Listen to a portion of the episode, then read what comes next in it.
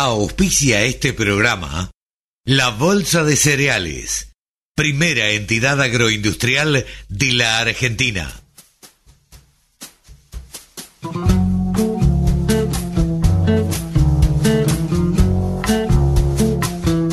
Aquí comienza Nuevos Vientos en el Campo.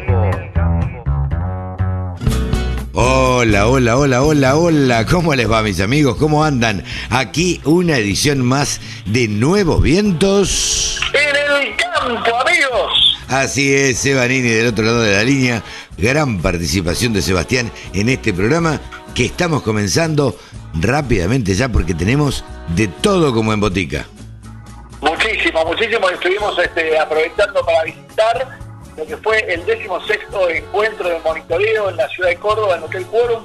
La verdad que un, un evento presencial, por fin, un evento presencial multitudinario, no algo este, que, por ahí una empresa invita a 20 periodistas, no, no. Acá había mil personas presentes, charlas, realmente, Carlitos, este, como un sueño hecho realidad. Era como decir, bueno, arrancamos acá, nos vemos en agosto en la Presil, ¿no? Claro. Este, vamos para adelante, ¿no? Este Cuadro es un hecho, ¿no? Vamos, vamos ya está. Ya Eh. La verdad que todo va a depender, eh, Cevita, de la situación La sanitaria, obviamente, y de esta nueva cep- cepa que, este, que, que viene de África, ¿no? La Omnicom. Y bueno, Sí, veremos. Correcto, correcto. Por eso digo la, la, la letra griega, porque está la, la, la, la variante Delta y ahora viene la variante Omicron. Claro. Este, han eh, excluido dos, dos este, nombres de letras griegas que seguían, que eran cortitos, creo que una es Mu y la otra era, no sé, pero muy cortitos.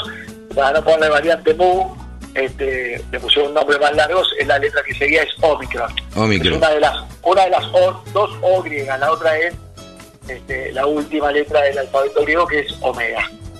Bien, eh, estuviste en Qué Córdoba. formado, qué formado el periodista, ¿no? Que lo parió, después dicen que los periodistas no, no se forman. Eh, estuviste en Córdoba en este decimosexto eh, encuentro eh, y estuviste, tuviste la oportunidad de charlar con varios participantes, eh, empresarios y con los organizadores incluso. representantes de la empresa, tuvimos la oportunidad de charlar de cada empresa o de alguna de las empresas que estaban, porque había muchas, realmente muchas. Y tuvimos la oportunidad de hablar con el, con el Beto, que es este, el Beto Peralta, un tipo tan simpático de esos que, que da gusto sentarse a tomar una cerveza. Sí, claro. Este, y, y bueno, charlamos un poco, nos contó, viste, bien cordobés, de esos cordobeses con tonada bien marcada que parece Luis Juez, este, y nos contó un poco de la experiencia y, y cómo fue haber hecho la pausa el año pasado, porque ellos decidieron no virtualidad, no. Lo más importante que tiene en cuenta el monitoreo es la parte social, Claro, la claro. Entonces no es virtual, esto lo vamos a hacer cuando vuelva, lo vamos a hacer presencial. Esperaron, la fecha fue un poquito este, finita, ¿no? Este, porque, como decía yo, es prácticamente con la sigla y el pan dulce el evento, pero así todo, mucha concurrencia, muchas empresas acompañando y poniendo de todo en, en los stands, pues la gente de Spidagro llevó hasta un, un auto de carrera que igual al que patrocinan con con un este una para correr una carrera virtual adentro del auto la gente hacía cola para meterse era como el chiche el juego electrónico el fichín de, de, de- de- de la expo de la muestra Sí, sí, sí. eh, había cosas muy lindas este, y estaban muy bien armados este, las empresas con tantas ganas de estar ahí, de llevarle un regalito al productor, de decirle, apretá cuatro botones y acertás, te llevas una- un vaso térmico. ¿Viste? Hace tanto que no se hace que tenían como bueno, vaso térmico guardado, parece que había. Sí, sí, de- y, muy bueno. y de dos años prácticamente. Sí, sí. Bueno, te Sí, cuento no, que... Estuvo lindo, estuvo lindo. Qué bueno, qué bueno. Te cuento que tenemos eh, las notas de siempre, las charlas con, con Mónica Ortolani, eh, con Pablo Adriani, con Javier Lauría, con Roddy McLean. Eh, hablamos con Mariano Larrazábal de Agrovialar. Estuvimos conversando como casi 20 minutos y nos va a contar de qué se trata o qué es lo que piensa él sobre lo que es el marketing para el agro o la, la Sí, comunicación Ma- digital. Mariano Larrazábal es un especialista en marketing eh, para el agro. Vialar es una empresa que se dedica a eso y, y es un argentino eh, que hace esto desde España y que en Europa lo hace muy bien, muy conocido, lo llaman distintas empresas y acá en Argentina trabaja con algunas, pero no es tan reconocido. Este, es un tipo que, que sabe muchísimo de, de- de- de todo lo que tiene que ver con lo digital este, en el agro. Eh, hablamos también con Heriberto Beto Rochia, es el presidente de la Fundación Dignamente, una fundación que está en el norte del país, y bueno, nos va a contar él qué es lo que hacen desde la fundación también, eh, por el, el- el rescate básicamente de los chicos este, que son maltratados y, este, y que no tienen educación, y bueno, eh, en, en todos estos casos. Y también hablamos con la flamante presidente de la Sociedad Rural de Rosario, con Soledad Creo que esta es la noticia de la semana. ¿eh? la presidenta de la Sociedad Rural de Rosario, estuvimos charlando también eh, como 10 minutos y, nos contó, bueno, de sus actividades y de lo que pretende ella de la Sociedad Rural eh, de Rosario. Así que todo esto lo tenemos preparado para este arranque de nuevos vientos.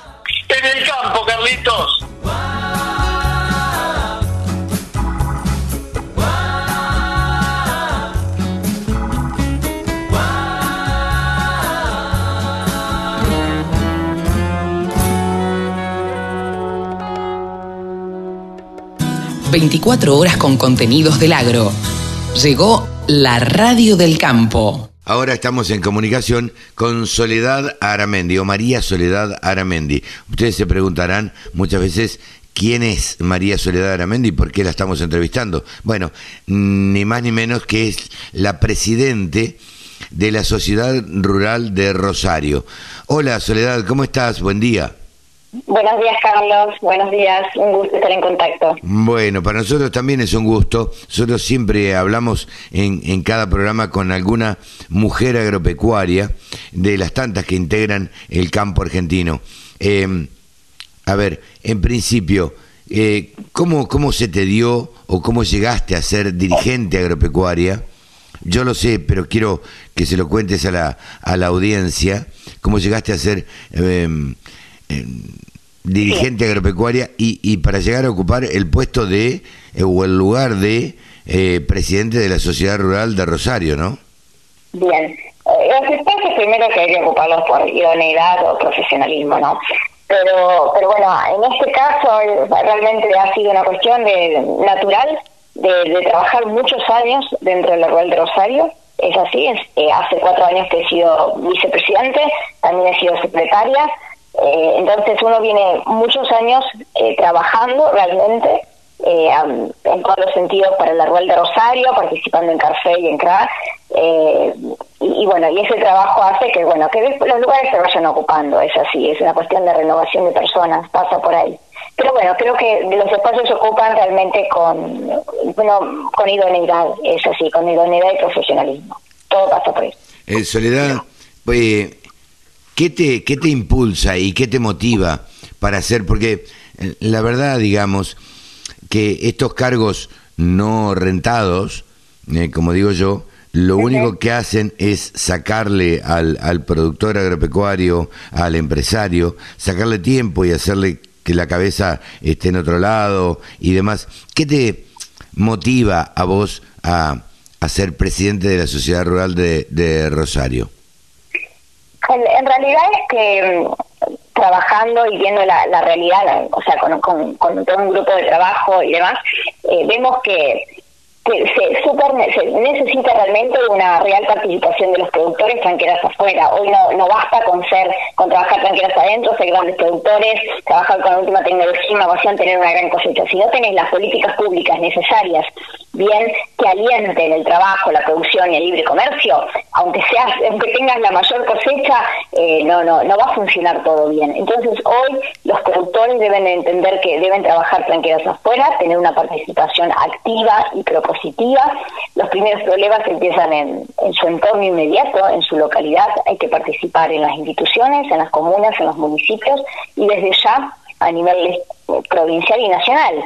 Eh, entonces, los cultores deben, deben realmente salir a, defender su propia actividad, bien, eh, no, hay, no hay quien pueda defender lo que no conoce, ¿se entiende? Entonces es muy difícil que otros te defiendan, eh, o bien hay que, en otros, por, decir, legisladores y demás, hay que incidir, eh, trabajar, acompañarlos e incidir.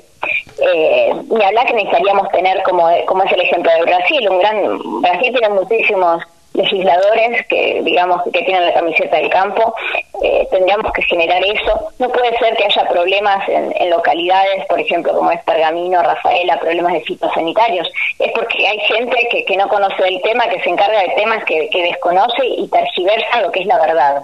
Entonces tenemos que tener una real participación, primeramente en nuestro entorno inmediato y así sucesivamente en los diferentes estamentos gubernamentales y ocupar los espacios de decisión y incidir como corresponde. No basta hoy con producir.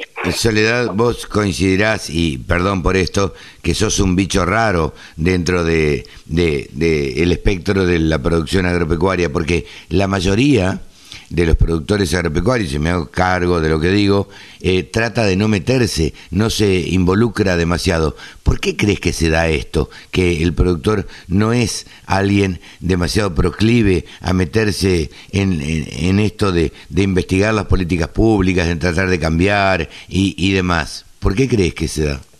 Porque, o sea, yo creo que lo mejor hace, o sea, esto viene de hace muchos años, quiero decir, uno eh, uno también tiene la, comodidad de, ojalá ojalá tuviéramos representantes que que digamos que, que defendieran bien lo que es el trabajo y la producción, pero cuando vos tenés, eh, ojalá estuviéramos así y cada uno se pudiera dedicar 100% bien, el productor o sea, se dedica a producir, y es, y es natural, o sea, y así ocurre en cualquier actividad. Cada uno que se dedica a hacer su trabajo y nada más, y pretende, y, digamos todos pretendemos ser gobernados correctamente, bien, para el crecimiento del país, para, para el desarrollo de todas las actividades económicas.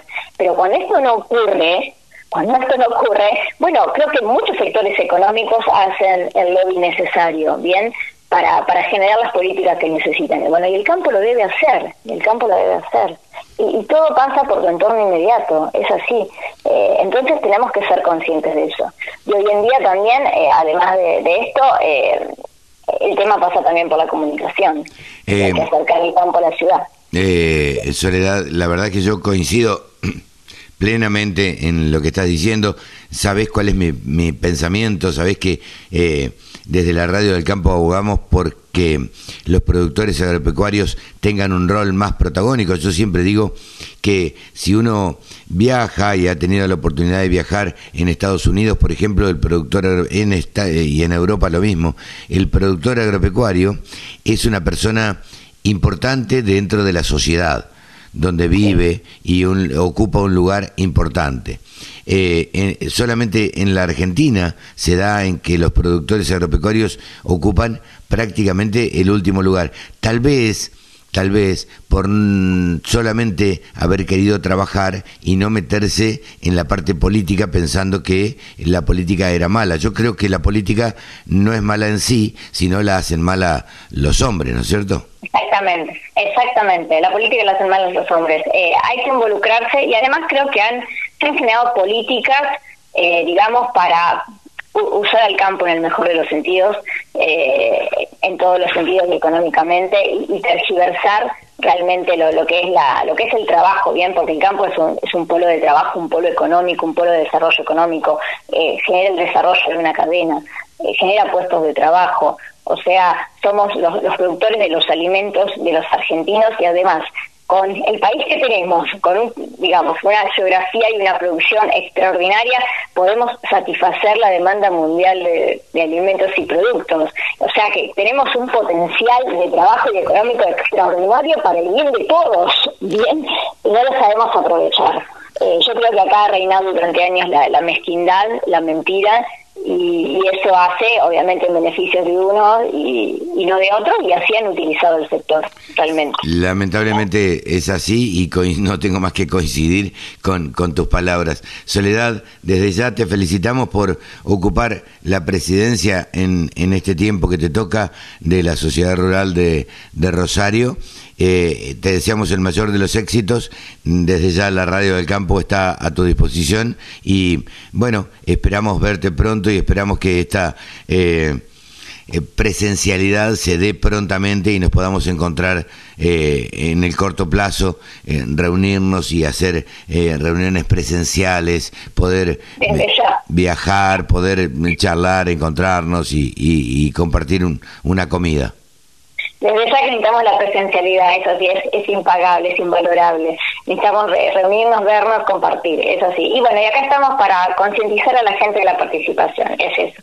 Más que gracias, más que gracias y, y en contacto, sí, a disposición. Hemos conversado vemos con María. Soledad Aramendi, presidente de la Sociedad Rural de Rosario. Muchas gracias, Soledad. Éxitos. Gracias a ustedes.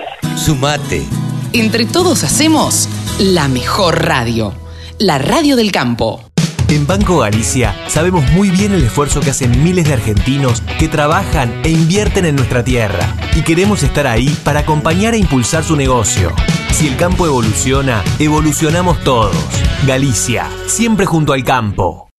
Con la NS4621i Pro STS estamos cerca con la mejor opción para planteos de alta productividad y un paquete tecnológico para el control de las principales problemáticas del cultivo. Con soja nidera, estamos cerca con un portafolio renovado para tu lote. Estamos cerca, estamos siempre. Nidera Semillas, crecemos juntos. Todos los días tomamos miles de decisiones. Las más importantes son las que tomamos cuando pensamos en los demás. En Bayer, innovamos para que cada día podamos tomar más y mejores decisiones para cuidar nuestra salud y cosechar un futuro más sustentable. Y eso es bueno. Bayer, cuidemos lo bueno. Juan, se acerca una nueva campaña y estás pensando en la planificación, el monitoreo del lote y el control de malezas. En Nutrien estamos para asesorarte y acompañarte en cada momento. Muestreo de suelos, monitoreo permanente del lote, aplicación de productos y la más alta tecnología a tu alcance. Las mejores soluciones del mercado con la experiencia y calidez de nuestra gente. Hace como Juan. Asesorate con Nutrien Ag Solutions y lidera tu lote. Agricultura, ganadería, semillas, razas, precios, tecnología. Toda la información en laradiodelcampo.com. ¿Sabías que la producción ganadera argentina se hace de manera sustentable? Un gran porcentaje de la producción se desarrolla en praderas y pastizales naturales, permitiendo mantener carbono y agua en los suelos, conservar materia orgánica y mantener la biodiversidad del ecosistema. Carne argentina. Carne sustentable. Encontrá más información en www.carneargentina.org.ar. De todo como en botica lo que nos trae hoy Rode Maclea, nuestro periodista deportivo. Hola Rode, ¿cómo estás? Hola Carlos, ¿qué tal? ¿Cómo estás? Un placer saludarte. Y acá, como siempre, para traer la mejor información deportiva a vos y a nuestros oyentes. Bien, eh, estamos un poquito bajo de retorno ahí. Vamos a subir un poquito el retorno. Y te preguntaba, a ver, ¿qué tenemos de actividades este fin de semana? Ya empezó diciembre, el último mes del año, y se acumula todo, ¿no? Sí, se acumula finales de, de campeonatos y eh, justamente el fútbol argentino está haciendo eso ante última fecha de la Liga Argentina. Vamos a tener hoy sábado, 5 de la tarde, partido de Arsenal contra Boca Juniors. Arsenal que está último en el campeonato y Boca que está sexto buscando clasificar a la Copa Libertadores. Luego, siete y cuarto, vamos a tener los partidos de Sarmiento contra Talleres de Córdoba y de Godoy Cruz contra Platense. Nueve y media de la noche tendremos un gran encuentro entre Lanús y Rosario Central. Lanús que Luis Ubeldía anunció que va a dejar de ser el entrenador al finalizar este campeonato, así que se rumorea que puede llegar a San Lorenzo, porque junto a Hernán Crespo se ven como los candidatos favoritos para dirigir al Ciclón. Y hablando del Ciclón, siete y cuarto de la tarde del domingo va a jugar contra Independiente de Avellaneda en el Estadio del Rojo. Este sin dudas es uno de los partidos de la fecha para sentarse a verlo. Nueve y media de la noche del domingo tendremos a River Plate contra Defensa y Justicia, un gran partidazo también entre dos equipos que juegan muy bien. River Plate, obviamente, que ya es el campeón del torneo a falta de tres fechas. Y eh, por, ahora eso va a ser la jornada número 24. Y eh, entre medio de semana vamos a tener eh, la final de la Copa Argentina entre Talleres de Córdoba y Boca Juniors. Talleres de Córdoba que venció en la semifinal a Godoy Cruz por 1 a 0 con un gol de penal del colombiano Diego Baloyes. Talleres de Córdoba que en caso de perder esta, esta final de la Copa Argentina es muy probable que acceda por el campeonato local a la Copa Libertadores, así, así que se podría decir que ya está clasificado Boca, que como dijimos está en el puesto número 6 del campeonato local y tiene que ganar esta final de la Copa Argentina para acceder directamente a la Copa Libertadores 2022, un Boca que fue muy criticado a lo largo de este año, tuvo altibajos, eh, se quedó sin entrenador a mitad de temporada y ahora está Sebastián Bataglia al mando del Ceneice, así que veremos cómo le va a Boca Juniors. Y hablando de, definiciones, Carlos, vamos a, tener automovilismo. Ah, mira vos. Turismo carretera. Mira vos. Turismo carretera. Fórmula 1, tenemos de todo para contar. ¿Con cuál crees que arranque? El turismo carretera, arranquemos por acá. Turismo carretera, este 5 de diciembre vamos a tener mañana domingo en el circuito de, Vichy, de en San Juan, vamos a tener la última fecha del turismo carretera de la Copa de Oro. Mariano Werner que se perfila como el máximo candidato a ganar este turismo carretera, 151 puntos y medio y un total de cuatro carreras ganadas hasta ahora, así que veremos qué ocurrirá este domingo nada más. Y con Fórmula 1 también el domingo el domingo 5 de diciembre, mañana a las dos y media de la tarde en el Gran Premio de Arabia Saudita. Eh, un primer puesto que está muy disputado entre Hamilton y Verstappen. Hamilton que ganó el Gran Premio de Qatar y si eh, llega a ganar el Gran Premio de Arabia Saudita eh, va a haber una diferencia muy mínima con Verstappen, apenas de unos 5 o 6 puntos más o menos. ¿Y cuándo se define? Hamilton.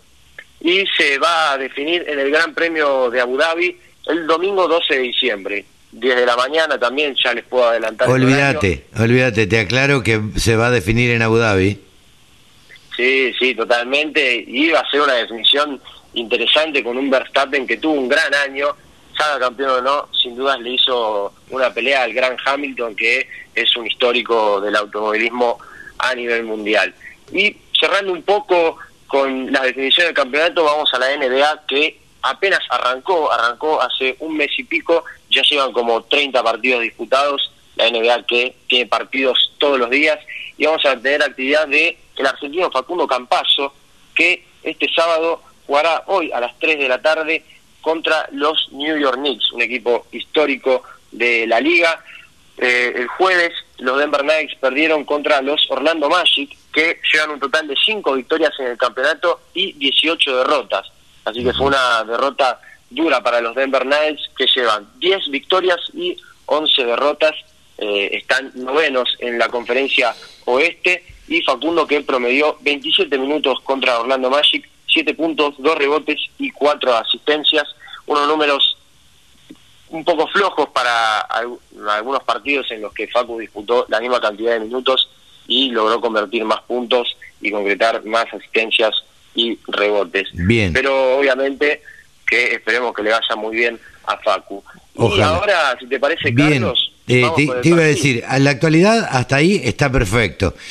Vamos con el perfil. A ver, eh, adivino que es un perfil de un automovilista, un gran automovilista y un automovilista muy reconocido en la Argentina.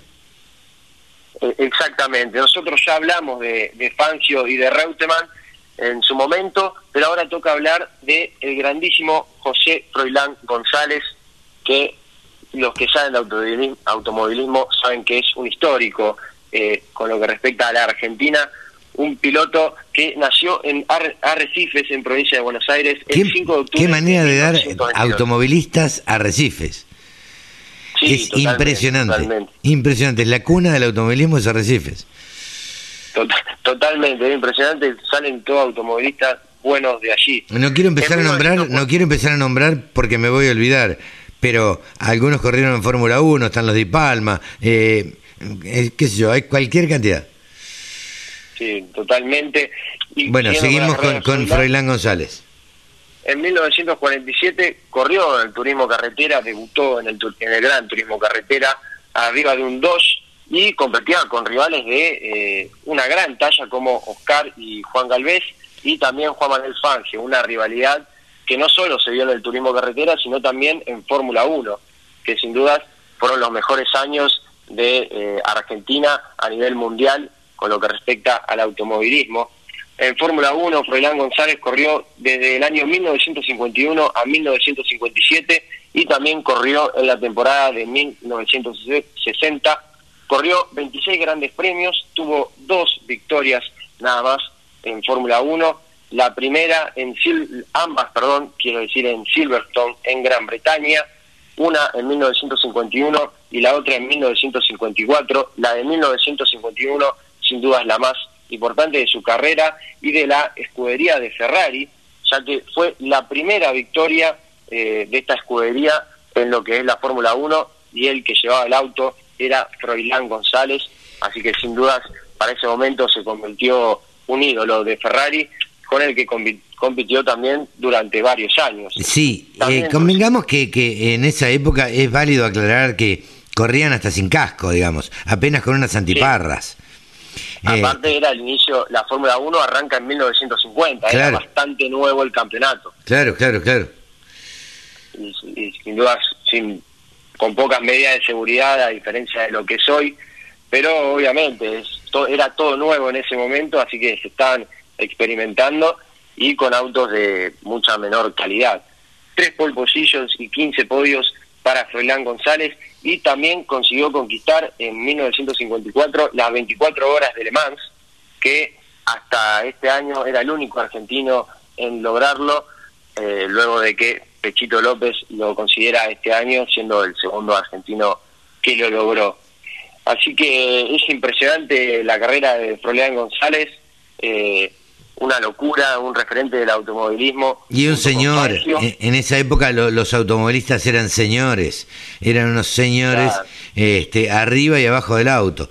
Digo, era, eran, eran capaces de dejar un lugar si habían sido, habían sobrepasado con una mala maniobra, eran señores en la pista en todo sentido. Eh, en Y la otra verdad- cosa sí, sí. que me olvidé de destacar es que en 1951 quedó tercero en el campeonato de pilotos y en 1954 quedó segundo por detrás de Fangio. Claro, Eh, claro. Dos- nunca, lamentablemente nunca ganó eh, la Fórmula 1 porque, bueno, corría al lado de Fangio, que también una bestia. No, sin duda, eh, sin duda. Eh, pero teníamos dos eh, grandes referentes del automovilismo presentes eh, en la Fórmula 1 y la verdad que eran muy buenos tiempos para el automovilismo argentino. Eh, Rode, muchísimas gracias por habernos traído el recuerdo de Froilán González. No, no hay de qué, Carlos. Siempre es un placer traer la mejor información para todos los oyentes y siempre traerlos con la mejor información para que estén al tanto de las noticias deportivas de esta semana y de la que va a venir. Nos vemos en, eh, en la semana que viene. Así es, nos vemos la semana que viene. Un saludo, Buen fin Carlos. de semana. Rode Maglean ha pasado aquí en los micrófonos de la Radio del Campo, nuestro periodista deportivo. ¿Sabías que la producción ganadera argentina se hace de manera sustentable? Un gran porcentaje de la producción se desarrolla en praderas y pastizales naturales, permitiendo mantener carbono y agua en los suelos, conservar materia orgánica y mantener la biodiversidad del ecosistema. Carne argentina. Carne sustentable. Encontrá más información en www.carneargentina.org.ar. El sector que más ingresos le genera al país se merecía tener una radio. www.laradiodelcampo.com Ahora estamos en comunicación con Mónica Ortolani. Saben ustedes que es coach, es contadora y speaker, podríamos decir, porque da charlas también y por supuesto titular de tonicaonline.com.ar. Hola Mónica, ¿cómo estás? Hola, ¿cómo estás, Carlos? Siempre un placer estar estar con vos eh, bueno, en el último mes del año. Ay Dios, estamos arrancando. Recién estaba participando de un programa, dice 2 de diciembre del último año y además ya prácticamente no queda nada del año. Y lo que queda, vos viste cómo es. Reuniones, reuniones, cócteles, cócteles, almuerzos, despedida de esto, del otro. Y, ahora que se abrió un poquitito la presencialidad, estamos todos desesperados por, por ir y encontrarnos y qué sé yo. Esperemos que siga así, ¿no? Sí, sí, damos esos abrazos, ¿no es cierto?, tan contenidos que nos han tenido dos años. Sin embargo, eh, yo creo que, eh, bueno, con el tema también de las charlas, que se está volviendo la presencialidad, con las conferencias, viste, el, el, la mirada con, con el otro eh, directo eh, bueno, eh, es, algo que no, es otra cosa, ¿no? Por supuesto que, que el mundo online está para quedarse, pero creo que también es cierto que todos extrañamos la, la presencialidad, el contacto con el otro, los vínculos, eh, y bueno, y, yendo al campo, bueno, también, ¿no? O sea, el, vínculos que, digamos, a veces, aunque no estés presente, eh, hacen bien o hacen mal. Si no, miremos el video, ¿no es cierto?, que, que sacaron algunos artistas eh, respecto a los entre comillas agrotóxicos, sí, Sí, eh, yo trato de hacen mucho daño. Claro, yo trato de, de, no comentarlo, ¿sabes por qué? Porque creo que cuanto más lo comento le doy más entidad. Yo creo que el campo debiera debiera salir con una respuesta, no digo agresiva, porque creo que no hay que salir eh, a, ser agresivo. CASAFE, la cámara que, que nuclea a, los productores de agroquímicos, em, le pidió a una, una, audiencia a cada uno de los actores que habían participado de, de, ese video. No sé, habría que hablar con Federico Langras, que es el gerente de CASAFE, para, para ver qué repercusión tuvieron, si los escucharon, si no los escucharon, porque en general, vos viste que suelen ser bastante obtusa la gente que, que, piensa de esa manera y no da lugar al diálogo, a, la charla, al debate y demás. Sí, sí, sí, es cierto, pero viste como, bueno, esta frase de miente, miente que algo queda, ¿no?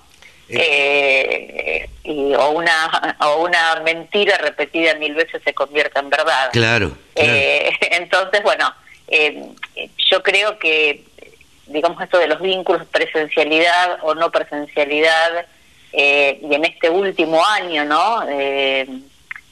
digamos, de, de que esta pandemia nos ha afectado a tan, han afectado tanto los vínculos, ¿no? Sí. Porque no sé si te pasa que hasta en la manera de saludarnos, ¿no? A veces te quedas, che, qué o todavía no está abierto un abrazo. Claro. Eh, y, y, bueno, creo que nos deja mucho para pensar. Eh, en cuanto al agro, la verdad que fue también un año eh, de muchos vaivenes, ¿no? Sí, yo te, te retomo primero lo de la pandemia.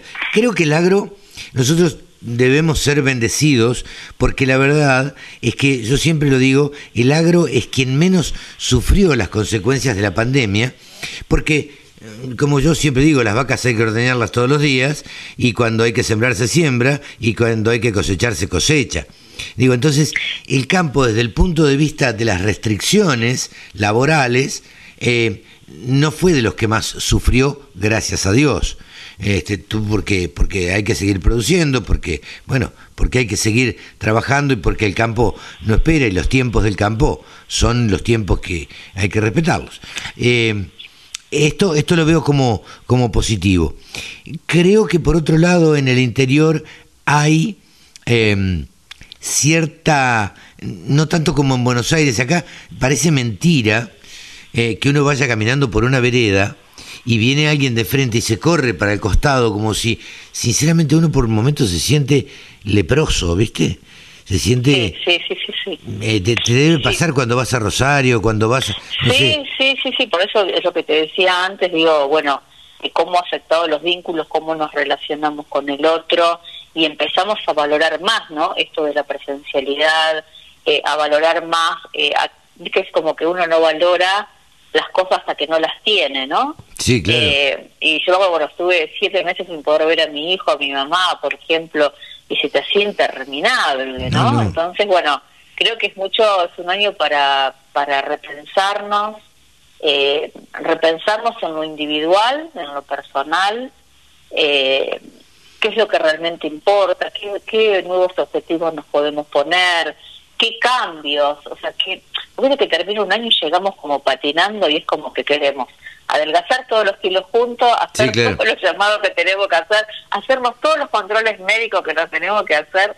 Y bueno, creo que, que estaría bueno empezar a, planificar más, a planificar más las acciones, tanto personales como también en las empresas, en, las capacitaciones que son necesarias, cómo trabajar eh, más en equipo, eh, cómo eh, empezar a construir liderazgos más colaborativos, porque muchas veces vamos a los números, ¿no? Y si siempre los números, digo, son consecuencia inevitable y reflejan las, las acciones, ¿no? Reflejan las acciones y también las omisiones, ¿no? Y, y en aquellas empresas, en aquellos en aquellas eh, producciones donde se trabaja precisamente más en equipo es donde se tienen los mejores resultados. Eh, siempre lo, lo, decimos desde esta columna, Moni, y, abogamos porque los, empresa los empresarios del campo, sí, bien digo, eh, se junten, trabajen en conjunto, hagan,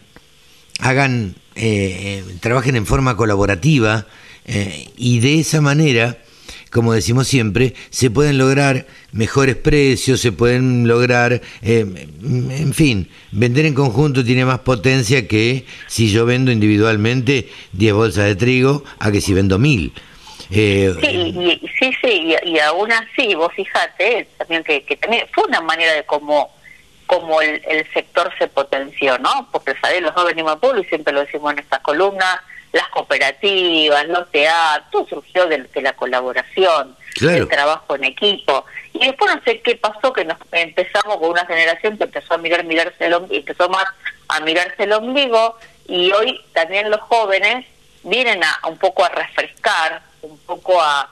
Eh, con ese espíritu de los abuelos, yo lo veo mucho en los ateneos, de las rurales, eh, cómo, cómo compartir con las rurales. Entonces, bueno, volviendo a cómo podemos hacer equipos más interdisciplinarios, ¿no? Eh, padres, hijos, jóvenes de diferentes edades, con los abuelos, distintas profesiones, distintas... Entonces, bueno, esto es muy importante que lo empiecen a planificar y como siempre sabéis que, bueno, es uno de, las, de los aspectos que más disfruto, trabajar eh, dentro de, de, las empresas, de la industria, también en las empresas familiares agropecuarias, eh, cómo trabajar más en equipo, eh, cómo generar contextos de, confianza y además también cómo, porque bueno, también me sale la contadora, ¿no? Sí, sí.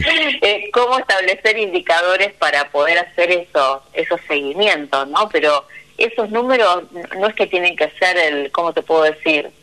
Eh, que matarnos para llegar al número, no, o sea, va a llegar solo por añadidura si sabemos trabajar eh, trabajar más en equipo. Así que bueno, se están planificando eh, eh, precisamente cómo cultivar mejores contextos de, confianza con impacto positivo en resultados. Bueno, me pueden llamar, me pueden me pueden ubicar y a través de a través de redes sociales la, ustedes ponen el buscador, ponen el señor Google, le preguntan Mónica Ortolani y ahí le va a aparecer este, las redes sociales para que se comuniquen con, con Mónica. Eh, qué, importante esto que decías vos, Moni, de, del, asociarse, del trabajar juntos, de, de la colaboración con el otro. Eh, creo que venimos lamentablemente, de una generación em, bastante egoísta. Algunos productores agropecuarios se han enojado conmigo cuando yo le digo que el sector agropecuario, que el productor agropecuario es individualista. Se enojan conmigo como se los digo y creo que la gente que tiene, em, no voy a decir una edad, pero ya es más grande, ha sido eh, tal vez porque le tocó eh, bastante individualista. Las generaciones que vienen empujando me parece que son las que están llamadas a tratar de trabajar este, en forma más colaborativa, asociativa y, demás. Sí, sí, también es que así fuimos educados y nos ponemos a pensar, eh, también nos hemos educado, había que estudiar solo, era como eran como ratones de laboratorio. Sí, claro, claro. Eh, ¿viste? Entonces, bueno, el- o sea, fue cambiando, ¿no? El espíritu de los abuelos a nuestra generación y ahora, bueno, los jóvenes que también con las redes sociales también ayudaron, contribuyen a, a- a un trabajo más colaborativo donde se trabaja sinérgicamente y es un ganar-ganar. Y Sin en esto el campo tiene mucho por hacer y, y también la negociación con, con el Estado. Si no, eh, no, no puede ser que hoy un productor argentino esté recibiendo entre el 32 y el 40% del, del valor de su producción, Claro. porque el resto se lo llevan o los derechos de exportación o por las distorsiones que hay entre la industria, con la industria, ¿no? La industria o el, el sector exportador, entonces vos mira, el trigo estaba aumentando en Chicago, pero acá está planchado. Claro. Entonces hay, hay un acuerdo. Entonces, ¿qué- ¿y eso por qué? Porque no tenemos poder de negociación. Sí, ¿Y por sí, qué no sí. tenemos poder de negociación? ¿Y por qué no nos juntamos? Claro. Porque claro. no estamos en las instituciones. La unión hace la fuerza, ¿no? Así es, Así así, es. es. Moni. Volver a las fuentes. Moni, muchísimas gracias, como siempre, por estas charlas que tenemos cada 15 días, que, bueno, no hacemos nada más que un poco de, de contarnos que, cómo nos está yendo y cómo estamos viendo la sociedad en este momento. Gracias, Moni, que lo pases No, bien. gracias a vos, Carlos. Un placer. Mónica Ortolani estuvo aquí en los micrófonos de la Radio del Campo. Agricultura, ganadería, semillas, razas, precios, tecnología. Toda la información en laradiodelcampo.com. Food, consignataria, sello de confianza. Trade Food Consignataria sigue creciendo. Abrimos una nueva tienda en Peguajó con nuestro representante José María Pallero. Trade Food Consignataria es innovación y servicio. Y con 50 años de experiencia garantizamos un proceso transparente y dinámico. Acércate a Trade Food Consignataria Peguajó porque producir, comprar y vender con nosotros es negocio. Trade Food, consignataria, sello de confianza. Conocenos en González del Solar 1245 o www.tradefood.com.ar. Asfalto, arena, barro o nieve. La Amarok B6 con 258 caballos de fuerza nació lista para todo y en donde la necesites vas a poder sentir toda su potencia. Subite hoy a una Amarok V6, la pickup más potente del segmento y con la mejor garantía del mercado. El sector agroindustrial es el que más mano de obra ocupa en la Argentina. Nos merecíamos una radio.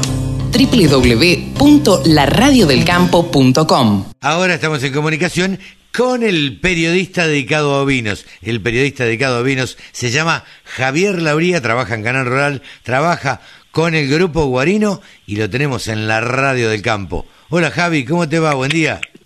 Carlitos, qué placer saludarte. Es un honor para mí compartir. Creo que ya, ya, sí, ya pasamos el aniversario, así que ya llevamos más de un año charlando sábado a sábado de ovinos y me encanta. Eh, a mí también me encanta porque es un segmento que la gente valora mucho y, y siempre me lo comenta, me dice eh, de, de hablar de, de ovinos, que qué bien que nos ocupemos y, y demás. Eh, Vos estás especializado en, en ovinos a través de el año pasado, este año y, y demás. Y este año ocupó bastante tiempo y bastante minutos eh, en la radio de campo y en este en este segmento especialmente la ley ovina. Hablamos del antes, del después, de, de cómo se había dado y, y demás. ¿Qué balance se puede hacer? Porque el sábado pasado hablábamos de hacer un balance, eh, de un balance del 2021 y tratar de, mm, nada, proyectar un poquito el 2022 como podría venir. Te pregunto, ¿qué balance haces vos como periodista de la ley ovina que se promulgó en este año 2021 y por 10 años? Bueno, por un lado, eh, lo primero, lo más importante y lo que todos miran, que es la letra grande, que es el presupuesto. Se actualizó el presupuesto. Sí, claro. y a partir del año próximo va a ser de 850 millones de pesos, mientras que hasta lo que fue este año era de 80 millones de pesos. Ok. Eso eso ya es un cambio radical, estamos hablando eh, un 10,6%, eh, perdón, No, 10,6 veces más, claro, es, 10,6 es- veces pero- el, el presupuesto actual. Independientemente de eso, Javi, perdona que te corte, pero independientemente de eso, eso sirve para que nos pongamos contentos para el año 2022, Sí, 2022 y un poquito 2023, más. 2023, ponele. Pero, ¿y después? Porque sabemos de la inflación de este país. Bueno, ahí es el otro, ahí es el, el lado negativo, ¿viste? Cuando pones en la balanza del lado positivo los 850, el, el lado negativo es que no se incluyó una cláusula de actualización o indexación que actualice esos valores. Eh, vos me podés decir, o mejor dicho, no vos, Carlitos, sino una persona que está bajo la órbita legal o legislativa me puede decir, sí, pero la ley dice que un presupuesto mínimo de 850 millones de pesos y cada vez que se vote el presupuesto anual se puede aumentar ese valor. Ahora, en esta Argentina, ¿alguno cree realmente en el mundo real de la Argentina que se va a mejorar? Ojalá que me equivoque. Mira, ojalá que sí, ojalá... A ver, yo creo que todo va a depender un poquito, me- me- esto me permito charlarlo así con vos, como en una charla de café. Digo, va a depender, ¿sabés de qué? Eh, va a depender de nosotros y va a depender de los productores. Eh, va a depender de los matarifes, va a depender del consumo de carne ovina. Me parece que va a depender de un montón de factores. Porque si, suponete que se dé el boom que se dio hace 10 años con la carne de cerdo. Si la carne ovina logra posicionarse como la carne de cerdo en el, el valor que tiene hoy y, y demás, y el lugar que le ocupó o que le ocupa, a, que le sacó, mejor dicho, a la carne bovina, y la verdad es que seguramente las autoridades se van a replantear eso, los productores van a tener más fuerza, los representantes de las distintas cámaras van a tener más fuerza, van a poder sentarse con el Julián Domínguez de- del momento que sea y, y van a poder decirle, señores, eh, acá necesitamos más plata, acá hace falta más plata. ¿No te parece? Yo lo que sería, sería un escenario ideal. Eh, Bueno, a mí me gusta pensar en los ideales. No, no, pero es así, o sea, es un escenario, es, es un escenario ideal de todas formas, y acá es donde me pongo quizás, y, y más de uno, les digo, por favor, no apaguen la radio, porque también hay que mirar el, el otro lado. El sector porcino, por ejemplo, cre- creció sin ayuda eh, pública. oficial. Ninguna.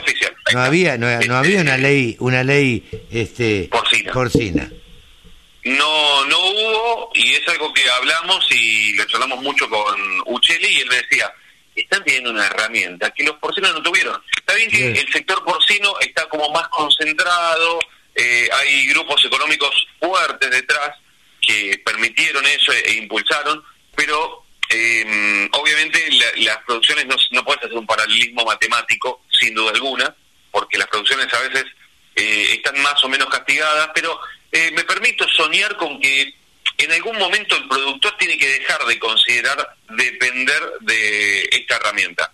No quiero decir con esto que no exista más la ley ovina. No, no, no, no, no, no. Hay muchos que lo necesitan. Hay muchos que lo necesitan. Pero me parece que el que se toma la ley ovina como una zona de confort eh, está, o sea, no está yendo, está buscando un subsidio. exactamente Está un bueno plan. vos sabés que eh, yo te he comentado por privado estuve visitando eh, Colombia y, allí tuve oportunidad de hablar con varios periodistas agropecuarios, varios empresarios, eh, el presidente de Finagro, por ejemplo, que es una entidad que financia a los bancos para que presten a los productores agropecuarios. Tengamos en cuenta que los productores agropecuarios en Colombia están considerados desde el que tiene una hectárea y tiene 100 plantas de café, o eh, este, 500 hectáreas, o 1000, o 2000, 3000, no sé, la, la- cantidad que sea. Eh, Acá, allá hay productores de palta, de caña, de panela, eh, nada, hay un, la verdad que son muy, muy variados. Pero independientemente de eso, me preguntaban cómo beneficia el Estado a los productores agropecuarios. ¿Te imaginas yo como me reía, no? Porque les decía, lejos de beneficiarlos, le saca plata el Estado. Digo, la ley ovina, ah, quería hacer referencia a esto, la ley ovina eh, me parece que es un privilegio que tienen los criadores de ovinos. Eh, en ninguna otra producción existe eso. Y ahora es de ley ovina y de llamas, ponele, pero bueno, está bien, sí. no hay tantas llamas como para que mueva la aguja. No, claro, claro. Este, este, creo que es importante esto. Sin duda alguna, sin duda alguna. Hay que mirar todo, o sea, a mí me parece que, está bueno mirar todo. Después, otro aspecto que, mm, que es un aspecto, según el cristal con el que se lo mire de la ley ovina, tiene que ver con la distribución de los fondos. Eh, yo creo que si hay una actualización dentro de los próximos 10 años sobre la ley ovina, uno de los ítems que van a buscar es la distribución. ¿Por qué? Porque hoy en día se va a distribuir en función de el stock de cada provincia. Eso significa que eh, la nación le da a cada provincia, dice, ¿cuánto tenés vos? Y yo tengo el 30% de, del stock nacional. Perfecto, el 30% de la ley. O sea, el 30% de los fondos. Básicamente, para hacerlo rápido. Eh, y a partir de ahí lo van a distribuir. ¿Qué tiene esto detrás?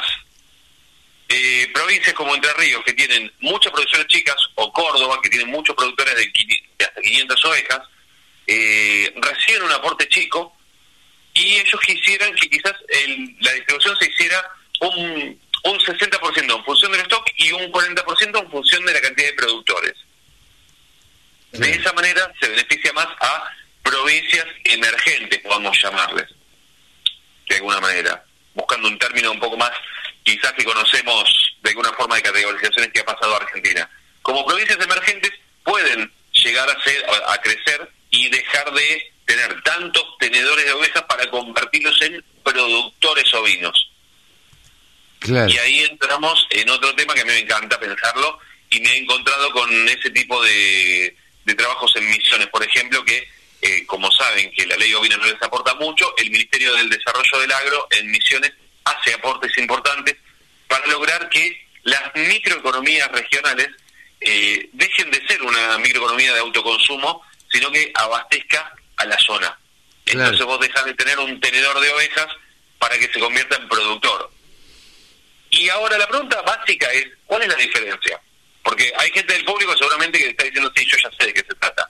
Eh, y otros van a decir, pero ¿cuál es la diferencia? Porque quizás son vaqueros eh, o, productores porcinos, sino, no, o sea, el vaquero trabaja de otra manera.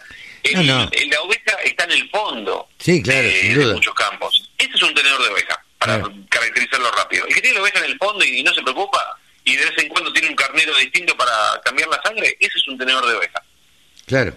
No, no, no. Eh, estamos hablando del que se dedica pura y exclusivamente a la crianza de ovinos. Exactamente. Ahí está la diferencia. Claro. Entonces ahí esa, esa distribución va a permitir eh, fortalecer a los productores eh, ovinos.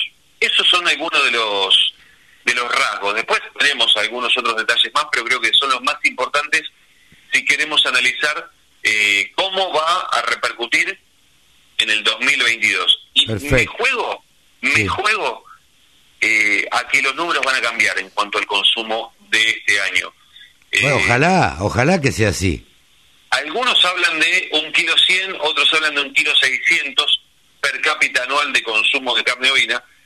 Yo me juego a que... ¿Llegamos a los dos kilos? escenarios, ¿Cómo? ¿Llegamos a los dos kilos? Yo me juego que estaremos rondando el kilo 600, kilo 800. Ah, mira. El peor de los escenarios sería un aumento de, para mí, un 50%. Ajá. Bien. O sea, si aumenta, si, si es un aumento del 100%, ya está, listo. Tipo optimista. Me doy por hecho, me doy por hecho. Pero con un aumento del 50% en estos números, pasar de un kilo 100 en el mínimo a un kilo 600, chocho de la vida. No, es muy importante, 500 gramos en un año, eh, la verdad, es muy importante. Sos bastante optimista, Javi, y me parece perfecto. Me parece perfecto. Javi, ¿te parece que vayamos a los valores de lanas y carne? Adelante. Les cuento que esta semana se trabajó con una oferta en los mercados de lana australianos de 39.500 fardos, de los cuales se comercializó el 90%. Eh, recordemos que al cierre del periodo anterior se habían inscrito para estos días 41.000 fardos.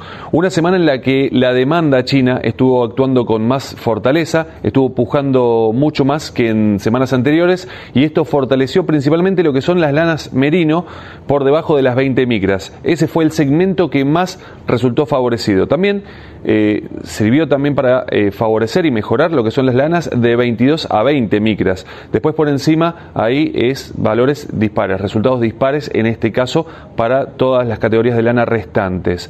En cuanto a lo que tiene que ver con el mercado australiano, tenemos un par de semanas más hasta el receso de Navidad por tres semanas, así que de alguna forma eso eh, genera ciertas expectativas para la oferta de los próximos días. Si analizamos y comparamos la oferta de esta semana y el cúmulo en estas 22 semanas de esta temporada, hemos llegado aquí a, eh, a superar la marca de los mil millones de dólares en cuanto a las ventas y hay un, un, desplazamiento respecto de la semana anterior de 10 semanas antes. Es decir, en la temporada anterior se había llegado a ese valor en la semana número 32. Vamos a, a ver los valores que se reflejan entonces en el sistema CIPIM en nuestro país para ver cómo están entonces los números. Tenemos lana de 17 micras 60% de rinde, en 7,92 la preparto y 7,65 la posparto, la de 20 micras 55% de rinde, 4,04 y 3,94 la posparto, 24 micras y media 60% de rinde, 2 dólares con 90 y 2,86 la posparto, y la de 27 micras, ya estamos hablando de una cruza patagónica, 55% de rinde, 1 dólar con 53 centavos. Cambiamos ahora, hablamos de lanas no patagónicas, y vamos a tener ahí entonces la lana de 20 micras, lana merino, 60% de rinde, menos del 3% de materia vegetal, 4 dólares con 45, del 3 al 5% 4 con 23 y del 5 al 7% 3 dólares con 64. Vamos a 22 micras, 60% de rinde, menos del 3% de materia vegetal 3 dólares con 89, del 3 al 5% 3 con 70 y del 5 al 7% 3 con 18. En cuanto a lana de 27 micras, ya cambiamos, hablamos de lana Corridel de 60% de, 60 de rinde, 1 dólar con 71, 28 micras y media, ahora estamos hablando de una lana Corridel en zona litoral, 68% de rinde, 1 dólar con 19 y 32 micras eh, volviendo a zona provincia de Buenos Aires, lana Romney 60% de rinde, 85 centavos de dólar. En cuanto a la semana próxima se espera una oferta en el mercado australiano de 41.000 fardos y en cuanto al mercado neozelandés, esta semana se trabajó en lo que es la isla sur con 5.600 fardos, una demanda firme. Y en la isla norte para la semana próxima se espera una actividad para el jueves de la semana próxima de 8.300 fardos isla norte. Cambiamos ahora, hablamos de carne ovina. En cuanto a nuestro país, en lo que es la región patagónica, eh, la oferta, si bien aumentó, no, no hubo tanta demanda, no hubo tanta mejora en los valores. Vamos a ver unas modificaciones, fundamentalmente en lo que tiene que ver con la zona norte de la Patagonia. Si vamos a hablar de zona sur de Patagonia, ahí ya no hubo prácticamente modificaciones en los valores, pero como hacemos un pantallazo general de todo lo que es Patagonia, vamos a tener ahí los valores que se van a ver afectados en forma positiva.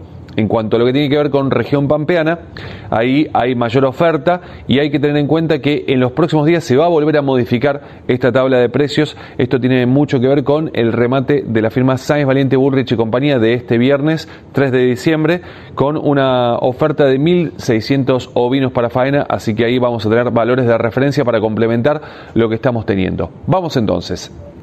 El adulto en Patagonia de 270 a 380 pesos el kilo, el cordero liviano 470 a 550, el cordero pesado poco, muy poco se consigue, 450 pesos el kilo, y el refugo tanto para faena como para invernada, y esto es por cabeza, 2.900 a 3.000 pesos. Todo esto al productor sin IVA puerta del frigorífico, es decir, a la carne. Cambiamos ahora.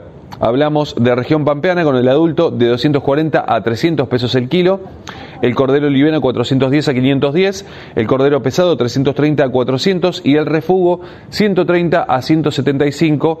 Todo esto al productor sin IVA puerta del frigorífico, es decir, a la carne, al rinde, al gancho. En cuanto a ovinos, esto es todo por hoy. Quiero invitarlos, por supuesto, a pasar por nuestro espacio en Instagram, arroba del sector ovinos, nuestro espacio en YouTube, ovinos.delsector.com.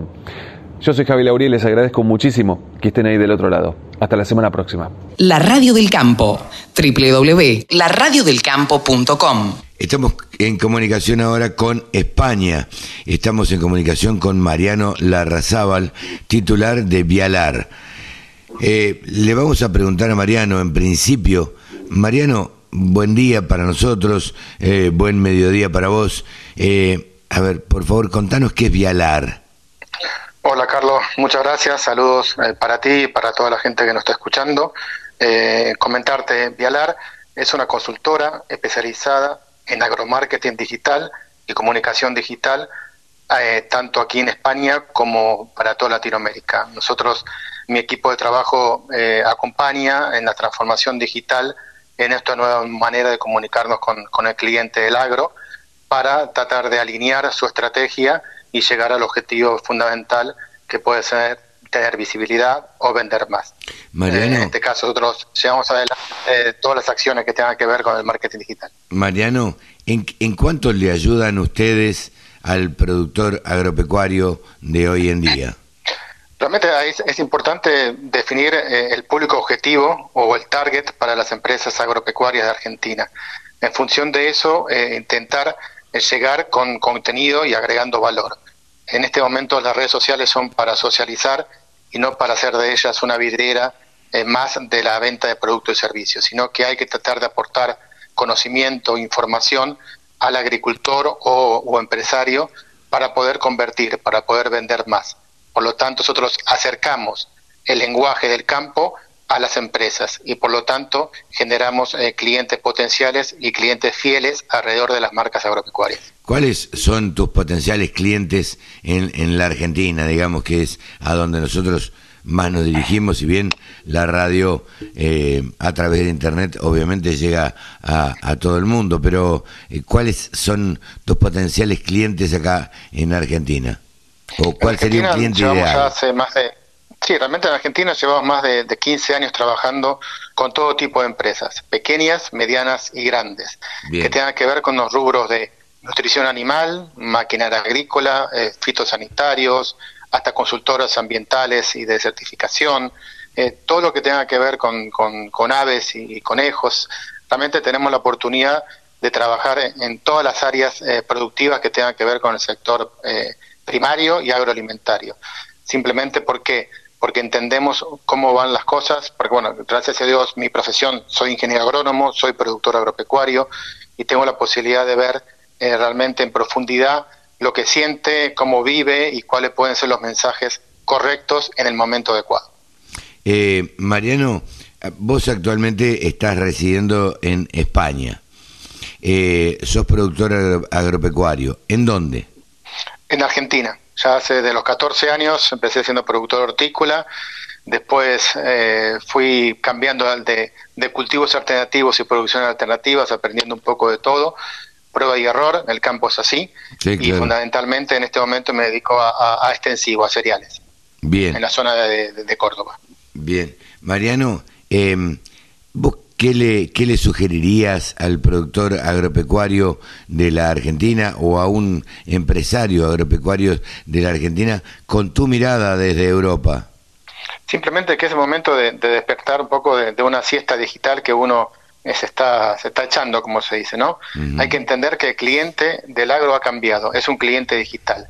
Por lo tanto, si no cambiamos la manera de llegar a él, no vamos a poder crecer a nivel empresa o rentabilidad.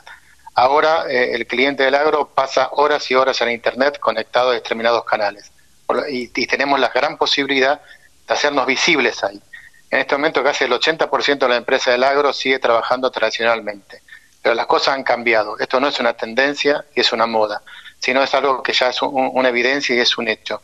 La transformación digital tiene que llegar a las empresas, por lo tanto hay que ponerla en debate y en discusión, en tanto en las mesas comerciales, y o generar estrategias digitales para llegar a este cliente que, que actualmente está muy eh, informado, está actualizado y es digital. Entonces, si queremos llegar a un cliente digital, tenemos que pensar y hacer en digital. Eh, Mariano, eh, yo sé que Vialar trabaja para esto que vos estás diciendo.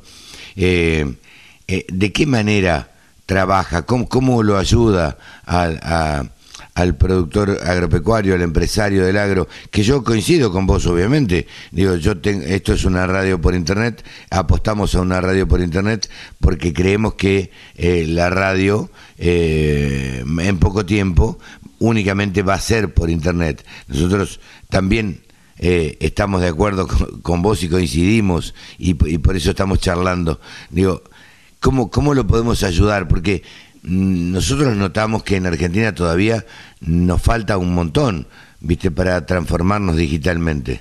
Exactamente, coincido contigo y, y al 100% de lo que estás diciendo. En este momento, toda la comunicación que hagamos pasa por Internet a nivel agricultor, a nivel productor, a nivel empresario del sector agropecuario, es importante empezar a poner en la mesa y hacer también un balance o autocrítica de a dónde queremos llegar como empresa. En función de eso, eh, la estrategia digital es importante. De nada sirve tener una web muy bonita si nadie te la visita. De nada sirve subir posts eh, post compartidos de muchísimas fuentes a, a las redes sociales si realmente no estamos comunicando las fortalezas o los beneficios o las ventajas de comprar o adquirir un servicio agropecuario. Es el momento de hacer un cambio, es el momento de pensar diferente. Entonces nosotros ayudamos, entendemos, acompañamos, escuchamos y transformamos esa empresa de una empresa tradicional a una empresa digital. Por supuesto, esto no se logra de un día para otro, sino que se, logra caminando juntos y acompañando a las empresas a largo plazo. Nuestros clientes son, son nuestros amigos. Hace, ocho, nueve años que, que trabajo en la misma empresa, así que somos parte de su familia. Y uno va viendo cómo va creciendo, cómo va cambiando la mentalidad, cómo van generando proyectos. Fundamentalmente podemos acompañar a las empresas en algo puntual que necesiten, eh, diseño web, publicidad digital, posicionamiento SEO, etcétera, pero lo que nos gusta a nosotros es trabajar bajo proyectos, trabajar anualmente por una campaña agrícola o campaña productiva y empezar a generar las estrategias para llegar a ese cliente o tratar de vender más en los momentos o épocas estacionales o de lanzamiento de productos. Es decir, conocemos el sector y actuamos en él. Eh, eh, un poco nosotros estamos también detrás de, detrás de eso, tratando de, de ayudar a las empresas y tratando de llegar a, a las nuevas generaciones que nosotros decimos desde la radio del campo que son las que van a producir realmente el cambio hacia eh, la transformación digital. ¿Vos estás de acuerdo con este concepto? ¿Vos estás de acuerdo que por ahí los que tienen más de 60 años todavía no hicieron el clic y tal vez no lo hagan? Y las generaciones que vienen debajo, las que se van a hacer cargo o se están haciendo cargo de, de los campos y de las administraciones de las empresas, son los que realmente van a tener el trabajo de transformar digitalmente a las empresas? Mira, coincido en tu visión plenamente. Me parece que están siendo eh, disruptivos en este sentido. ¿no? Me parece que toda la, comunicación ahora va a ser con audio. Está bien claro. El crecimiento de escucha de podcast a nivel Latinoamérica es exponencial y también las búsquedas por voz en este momento son exponenciales en los buscadores. Por lo tanto, a nivel empresarial, sí tenemos una estructura eh, piramidal en muchísimas empresas agropecuarias, con una edad avanzada que por ahí no entienden ni viven lo digital como lo puede vivir eh, un millennium, por decir así, y está claro que si no cambian de arriba, las nuevas generaciones van a ser las disruptivas que van a transformar las empresas. Pero también hay que dejarlas hacer. Es momento de empezar a desatar esos nudos mentales que tenemos arraigados en, nuestra, nuestro sector argentino por idiosincrasia, por cultura, pero es momento de empezar a a patear el hormiguero y empezar a construir una nueva forma de comunicarse adaptada a las tecnologías, procesos y automatismo que en este momento está requiriendo y demandando eh, un usuario de cualquier rubro del sector agropecuario.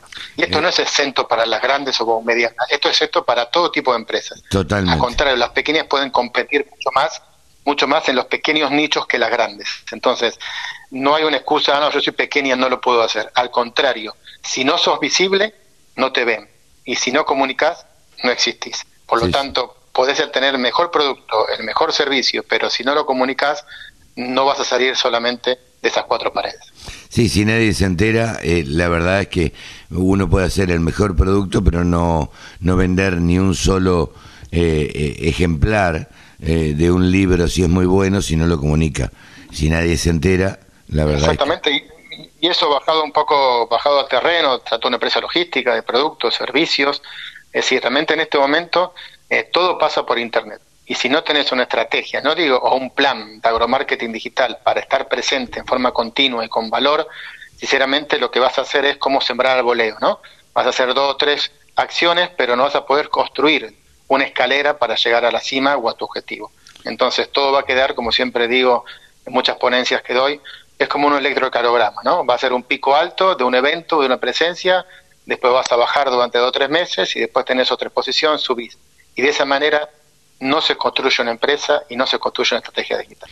Eh, las nuevas tecnologías, eh, eh, las nuevas tecnologías han llevado a situarnos en un contexto de inmediatez y, bajo un proceso de evolución y transformación constante. Esto Vialar lo sabe, obviamente. Ahora, ¿vos crees que en la Argentina las empresas están preparadas? Realmente te voy a decir que no están preparadas, pero es una cuestión de, abrir mentes. ¿está? La tecnología y el marketing y la comunicación va a una velocidad y las empresas agropecuarias argentinas va a otra velocidad. Es momento de empezar a equipararse uno al lugar al lado de otro porque si no, cuando llegue la ola de, otras empresas, te va a agarrar abajo y no arriba surfeando, como se dice. ¿no? Entonces, es importante eh, empezar a informarse, escuchar, leer, debatir o, consultar a determinados eh, profesionales o referentes eh, para que te ayuden en esa transformación digital. Nosotros tenemos mucha experiencia en eso, Carlos. ¿Por qué?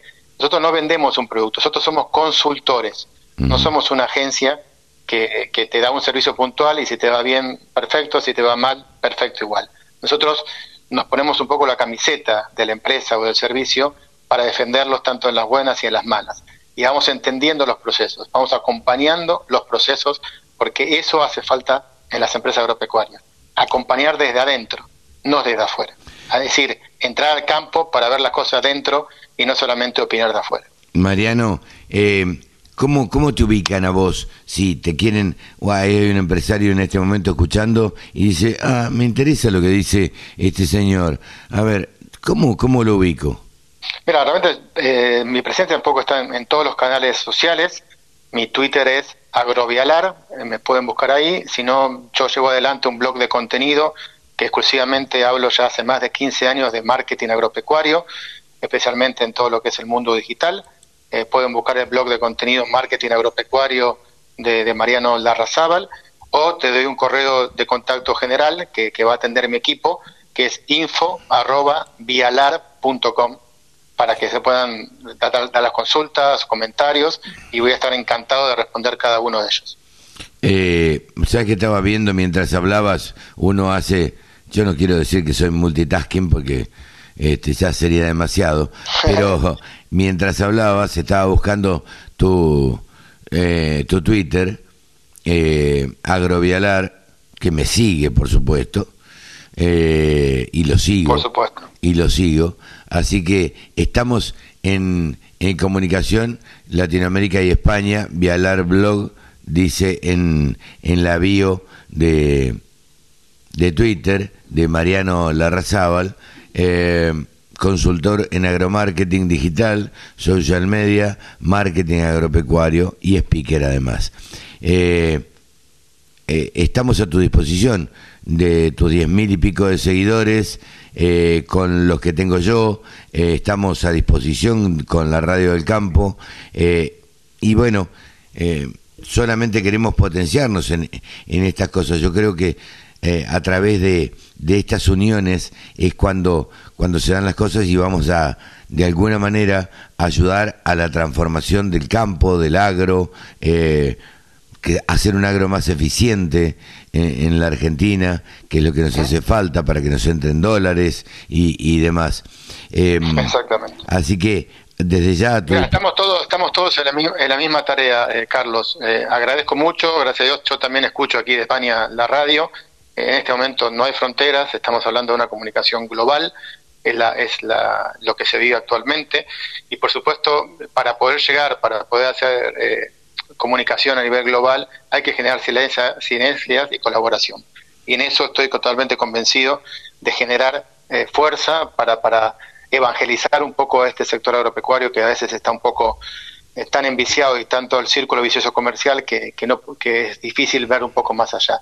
Ahí estamos nosotros como comunicadores para poder destrabar esos muros y tratar de, de mostrar ese horizonte un poco más claro hacia dónde tienen que ir. Trabajamos todos con el mismo objetivo, Carlos. Ay, me encantó que utilizara la misma palabra que, que, que utilizo yo. Yo a veces digo, cuando hablo con, con alguien que no entiende de campo, y le digo, mira, lo que yo hago es tratar de evangelizar a los productores agropecuarios para que se avengan a la tecnología y para que no le tengan miedo y para que y bueno y solo me queda confiar en las generaciones más jóvenes eh, que sí ya traen la tecnología entre las manos digamos han nacido prácticamente con un teléfono celular en la mano Ana, sí, otro día estaba ordenando un, trastero que tengo aquí en mi casa y había un fax enorme. y mi hija tiene 17 años me dijo, ¿qué es eso, papá? ¿Qué es eso? Un fax, pero por favor, dice. No podía creer que eso era un fax. Realmente, y eso no ha pasado, si vos te pones a hacer memoria, hace 10 años todavía seguimos usando fax. Totalmente. y las cosas han cambiado a una velocidad enorme. Y, y era, como digo yo, una magia que alguien pasara una hoja de un lado y apareciera esa misma hoja del otro lado, ¿no? Exactamente, algo, algo exactamente, la magia era impresionante. En este momento las comunicaciones son en tiempo real. Uno puede hablar con cualquier parte del mundo como lo estamos haciendo nosotros, como si estaríamos frente a frente. Me parece que ya las distancias no existen en este momento. Y eso Yo que empresas en México, en Chile, en, Ecuador, en todos lados, y, a veces no conozco ni siquiera eh, personalmente a la empresa. Entonces, pero tenemos un vínculo online forjado por, tareas, por actividad durante muchísimos años. Eh, eh, yo te agradezco muchísimo, Mariano, eh, este diálogo con la Radio del Campo, este diálogo con Nuevos Vientos en el Campo. será la primera, no va a ser la última, en que charlemos y que nos pongamos en contacto y veamos la manera de ayudar a los productores agropecuarios, que me parece que en la Argentina todavía están necesitando de este acompañamiento, de esta eh, de estos consejos, de, de, esta guía eh, para hacer de un campo, hacer mucho más eficiente el, el campo argentino. Sí, contá conmigo 100% y con todo mi equipo colaborador y de trabajo, para sumar y para, para eh, tratar de, acercar al, al, agricultor o empresario de la mejor forma, con el mejor lenguaje, los pasos a seguir. Así hemos charlado con eh, Mariano Larrazábal, quien es consultor, quien está, eh, bueno, viviendo en España actualmente, es consultor en agromarketing, en digital, en social media, en marketing agropecuario, es speaker y te ayuda a transformar al online en vialarblog.com. Mariano, muchísimas gracias, nos volvemos a encontrar en cualquier momento y a tu disposición. Igualmente, muchas gracias a todos tus oyentes y un abrazo fuerte para todos. Mariano Larrazábal, el ingeniero Mariano Larrazábal ha pasado aquí en los micrófonos de la Radio del Campo. Todas las noticias, toda la información. La radiodelcampo.com. Mejore la productividad y desarrollo de sus animales. Cría y recría Olivit SE más carne, más leche, más lana, mayor fertilidad. Olivit SE. Mejores terneros, corderos y lechones con Olivit SE de Agrofarma. En la segunda, seguimos acompañando el trabajo del campo con las mejores coberturas y descuentos por ciclo productivo. Entendemos de riesgos, por eso somos tu mejor aliado. Cotiza tu seguro ahora en granizo4x4.com.ar. La segunda seguros. Lo primero sos vos. Superintendencia de Seguros de la Nación. Órgano de control 0800 666 www.ssn.gov.ar. Número de inscripción 0317. En Agrofy transformamos la manera de comprar los productos que necesitas para tu campo. Ingresa en agrofy.com y busca entre más de 150.000 productos y las marcas más destacadas del agro con ofertas imperdibles. Agrofy, la mejor opción para tu campo. La radio del campo. Única emisora con programación 100% agropecuaria. Bueno, estamos con Beto Peralta, que es un referente, la, cara visible del Grupo Halcón, entre otros, no es el único, pero, es uno de, los socios, este, y, que es también este, el ideólogo un poco de, de este decimosexto encuentro de monitoreo acá en Córdoba, la vuelta a la presencialidad. Beto, contame un poco qué se siente, cómo, cómo estás viviendo este decimosexto encuentro. Y una gran satisfacción, hemos realmente, eh, sin si querés ser muy protocolar, decir superar las expectativas, porque todo el mundo siempre lo dice, pero es real que lo hemos superado, porque yo tenía expectativas más bajas por dos razones, porque después de la pandemia era el primer evento 100% presencial, dijimos ser online, esto es una jornada que siempre lo que se, más se valoró el intercambio técnico entre las personas, el pasillo, todo, más allá de las charlas técnicas. Y dijimos, si en pandemia no lo vamos a hacer, cuando se abra lo hagamos. Se abrió. Entonces tenemos el desafío de que era la primera presencial y el doble desafío es porque la época, 2 de diciembre, todos están sembrando, ha llovido y bueno, tenemos expectativas bajas, pero dijimos hay que hacerlo igual. Lo hicimos y realmente vino alrededor de 800 personas, todos los años normales, antes metíamos 1000, 1200, vinieron 800 personas, han participado en una modalidad distinta que hicimos de la interacción acá adentro y bueno, más que contento por eso. Gran cantidad también de empresas, ¿no? Este, participando eh, impresionante. Volver a verlos, volver a ver a las empresas es una, una cosa muy linda, porque, vuelvo, para mí la virtualidad fue una cosa, este, viste, ya, no uso la palabra mutear acá, está buenísimo. Eh, Exactamente, Eh, mira cómo será el tema que cuando empezamos a hablar con las empresas, todos, todos nos apoyaron, siempre nos apoyaron. Eh, uno de los miedos que tenemos va a ser apoyo únicamente económico, como diciendo pongo así, pongo el sponsor y listo y nada más. No, pusieron el sponsor y la mayoría vinieron, vinieron con sus técnicos, armaron los stands, están acá para interactuar, para explicar su tecnología, cómo funciona o no. Y previo a esto nosotros hicimos un sondeo, a veces nos encontramos en la calle con técnicos de empresas y cuando le decimos la idea de largarnos, todos decían, lárguenlo, lárguenlo que lo queremos, lo queremos, algo presencial, estamos hartos estar atrás de una pantalla. Entonces eso nos, nos ayudó a apostar y las empresas nos apoyaron todas con la misma idea. Che, volvamos lo que éramos. Y te hago una consulta, esto más, personal por ahí, pero ¿no sentís que están eh, eh, dando el puntapié inicial a que vuelva a en general? Hay otros eventos en general que les ha costado y, y hay como un cierto miedo a la respuesta. ¿La respuesta a ustedes puede ser una, una, un empujón a todo eso que tienen? Yo creo que sí, yo creo que sí. Yo después de esto no le tengo miedo. O sea, lo que va a depender, si el año, el año que viene vamos a hacer la decimoséptima, seguro, y de qué va a depender eso, una cuestión legal de cómo viene la pandemia. O sea, supongo que hay una, eh, una variante nueva de este virus y nos vuelven a, a dar restricciones, y es por la razón que no lo haríamos. Pero si no, después de esta jornada, seguro la vamos a hacer. Entonces, eso es para que las otras van a ver que es, es un puntapié. Está todo el mundo ávido de esta presencialidad. Además de hablar con algunos productores que seguro, te- te- te- cada vez que te cruzo te encuentro hablando con alguien, este, ¿tuviste oportunidad de hablar con, los, em- con las empresas? ¿Qué te dicen las empresas? Sí, sí, y están muy contentas, están muy contentas por esto, porque se, interactúa mejor, se interactúa mejor.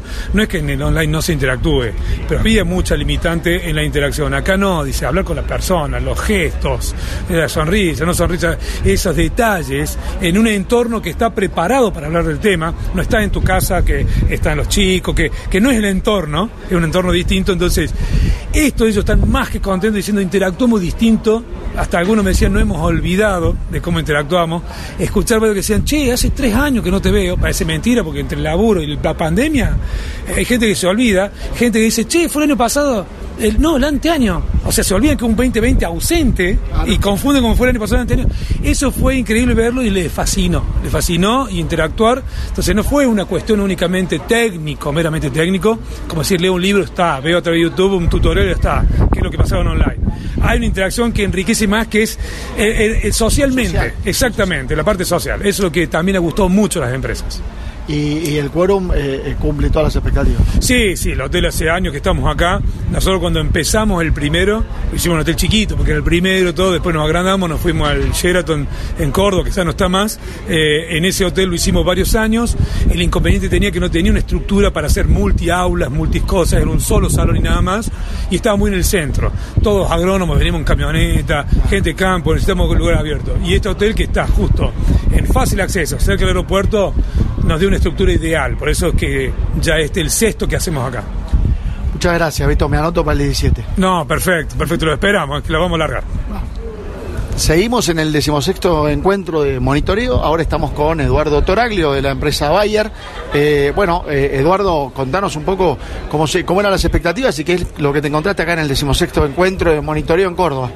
Sí, hola, ¿cómo te va? Sí, bueno, una linda sorpresa volvernos a encontrar después de tanto tiempo con, con un montón de gente conocida, eh, colegas, productores, así que con muchas expectativas vinimos y se están cumpliendo porque nos reencontramos con asesores, productores, gente que está trabajando en el sector que, bueno, hacía tanto que no lo veíamos, así que muy productivo y muy contentos de estar acá.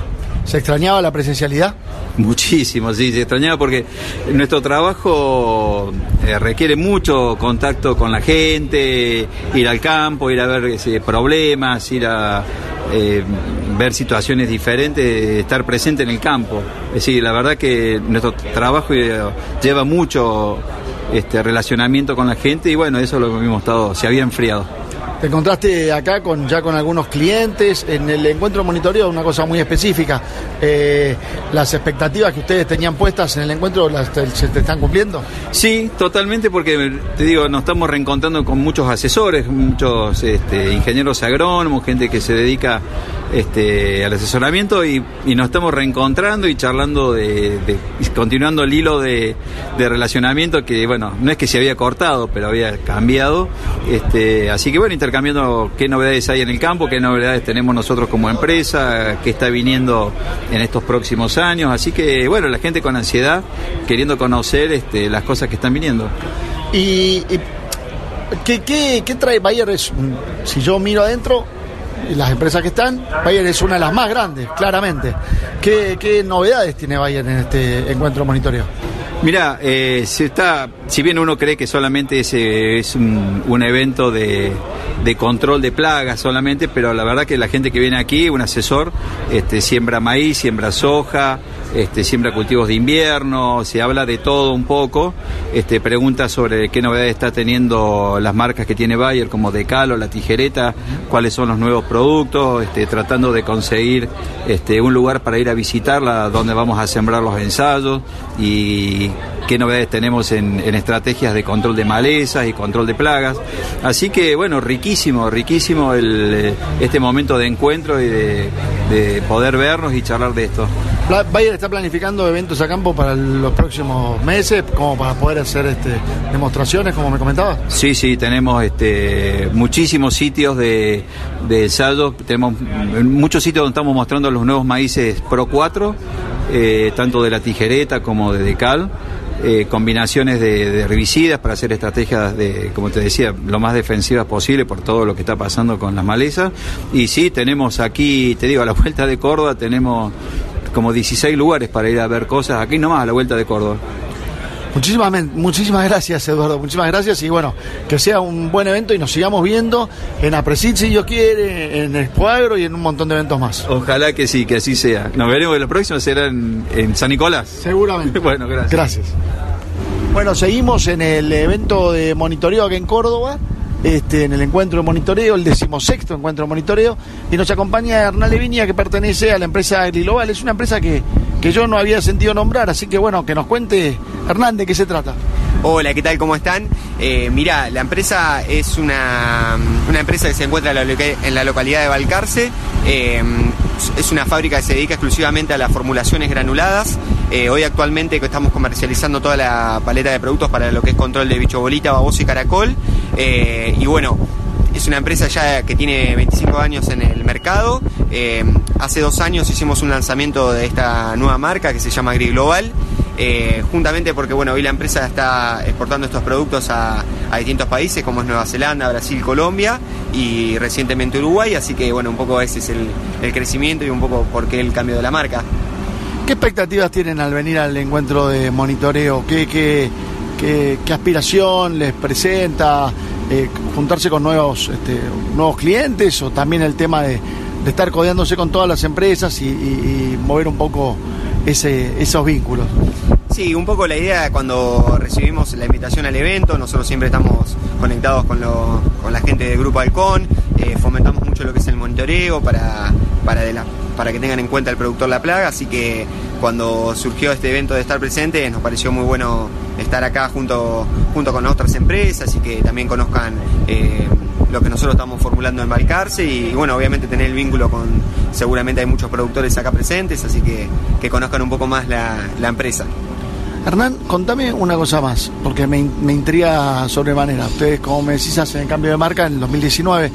¿Cómo pega toda esa acción y en el medio la pandemia? Mirá, la verdad que nosotros con el tema de la pandemia no paramos nunca, la realidad es esa. Eh, seguimos apostando a nuestros clientes, a seguir formulando nuevos productos. Así que, pero bueno, eh, hay mucho para seguir creciendo y, sí, la verdad que estamos muy contentos con, con lo que se, nos viene desenvolviendo a partir del, del 2019, eh, con toda la incorporación de estos nuevos mercados, así que a seguir creciendo. Sí, yo consultaba en realidad basándome en el tema de que, claro, es un gran momento cuando uno hace un cambio marcario o lanza un producto o lo que fuera, para, bueno, aprovechar todos los eventos posibles. Y todos los eventos posibles cerraron. Entonces, bueno, ahora empezamos de nuevo. Primer evento presencial, por lo menos que vengo yo, hubo alguno más. Primer evento presencial. Este, se vienen otros, Expoagro, Apresid, eh, ¿estarán presentes? Sí, sí, por supuesto. La empresa eh, va a estar presente en todos lo- los eventos que se pueda. Queremos seguir transmitiendo esta propuesta de valor que, tiene hoy AgriGlobal y que se siga conociendo, por supuesto. Muchísimas gracias, Hernán. Seguimos entonces, Carlitos, acá en, en el decimosexto encuentro de monitoreo en Córdoba. Y estamos con los amigos de Spidagro. Estoy con Raúl Signori, es el responsable comercial para la zona norte de la compañía. Este, o sea que es local, tipo es local acá. Este, Raúl, contanos un poco qué expectativas había con este evento presencial, finalmente, gracias a Dios, de monitoreo y si se están cumpliendo y bueno, cómo, cómo, cómo lo estás viendo vos. ¿Cómo andan? ¿Qué tal? ¿Cómo andan? Bueno, buenos días, buenas tardes. Depende si comimos o no. Eh, bueno, eh, mi representante soy Raúl Signori. Yo auspiciaría una suerte de gerente regional de zona norte, zona norte país, centro norte Córdoba, no INEA. Eh, bueno, creo que este es un encuentro que es legendario a nivel país y más como representante cordobés. Eh, yo estudié en la Católica acá en Córdoba, fui alumno de Aníbal Garzábal, entonces como que realmente algo muy lindo y casi que te diría que es un orgullo cordobés esto, ¿no? Y bueno, después de haber vivido lo que vivimos, la pandemia y todo este tiempo parado, realmente haber vuelto a esta presencialidad, eh, yo diría que es algo casi enigmático, ¿no? Estamos terminando un año que, bueno, creo, creo que ha sido muy, muy lindo, muy positivo. En cuanto a compañía, eh, la compañía tiene un ímpetu de crecimiento muy grande, se viene trabajando muy bien, fortaleciendo. Eh, en un principio buscamos fortalecer los lazos internos de las relaciones entre nuestro equipo de venta, nuestro back office. Eh, se ha hecho un trabajo muy bueno en cuanto a lo humano y eso indudablemente se trasluce pasa, al- pasa más allá de lo humano a lo comercial. Eh, cuando vos tenés, yo, yo entiendo que cuando vos tenés lazos muy buenos internamente, eso te ayuda a generar lazos hacia afuera, ¿no? Los buenos lazos de las relaciones que tenemos con nuestros clientes, que terminan siendo amigos, y relaciones, amistad y buenos productos es lo que nos lleva a un éxito, ¿no? Que de a poco lo, lo venimos generando. La, empresa, de hecho, de las últimas novedades, la empresa está desembarcando en Estados Unidos, este, está muy fuerte, es un líder en, en famoso en Argentina y en Latinoamérica, pero también tiene muchos productos nuevos que, se están comercializando, ¿verdad? Sí, como una de las últimas grandes novedades y orgullo nuestro es haber podido desembarcar en Estados Unidos con la línea Coyoantes, eh, lo cual creo que para una empresa nacional y familiar es mucho más que meritorio, ¿no? Y después, bueno, con, muchos proyectos internos en el país, eh, de la mano de Alfredo Fersola, que hoy auspiciaría de, un gerente general de ventas, es quien, quien trajo la idea al directorio de ampliar la paleta de químicos para con eso ser más elegibles por el distribuidor. Sí, y creo que fue una idea muy buena, realmente nos ayudó a, abrir muchas cuentas, a ir tomando cobertura geográfica que, que no la teníamos. Y bueno, nosotros hoy estamos aproximadamente con unas 22 moléculas, todas obviamente productos pop que ya ca- con, caía su patente. Y para el año que viene tener un proyecto de llegar a más de 30 moléculas y como que vamos generando una empresa fuerte, firme y bueno, venimos trabajando muy bien, muy cómodos y creo que venimos en un año que más allá de que ser muy complejo, eh, venimos muy sólidos. ¿Cómo es la respuesta del productor? No, la respuesta del productor es muy buena. Estamos en una línea que más allá de que uno pueda ser líder o dejar de ser líder, es un mercado complejo, competitivo, el químico obviamente que competitivo, ni hablar el negocio de coayudante. Entonces, siempre tenés que primar ser eh, lo mejor posible eh, para, no sé si se puede decir brillar, pero por lo menos eh, ser de los mejores en el mercado. Destacarte. Destacarte. Y es complejo. En un mercado extremadamente competitivo. Son muchísimas la- las compañías que están en este mercado del coyuvante. Pero bueno, eh, gracias a Dios tenemos. eh, la, compañía, la compañía tiene una tecnología muy alta en los productos que. En, en nuestros productos propios, que son la parte coyuvante. Y eso se refleja en, en la demostración a campo. Raúl, eh, como dijimos al principio, la presencialidad es una fiesta. Se terminó la virtualidad. Debe ser la primera vez eh, que estoy en un evento en dos años en el que no uso la palabra muteo. Este, y, y bueno, eh, se viene después este Spoagro, a Preside el año que viene. ¿Cómo lo ves? ¿Estaremos ahí también? Sí, indudablemente que sí. Indudablemente que sí. Sí, sí, estamos en un camino que, que tenemos que estar. Y tenemos el orgullo de poder estar. Gracias, Raúl. Un placer, muchas gracias.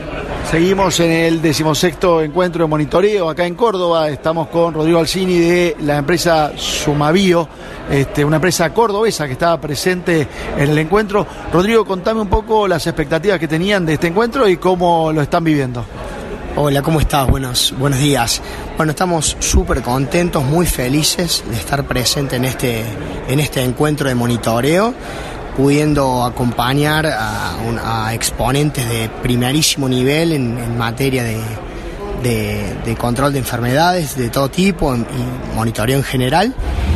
Y bueno, acá contento eh, viendo cómo sucede el día. Sos el responsable de investigación y desarrollo de la compañía. Eh, viene con todo, reventando por todos lados lo biológico. Contame cómo ves esta situación y cómo está Sumavío para, para, para esta etapa en la agricultura argentina y latinoamericana. Bueno, nosotros estamos en, en el tema de los biológicos ya desde hace 25 años.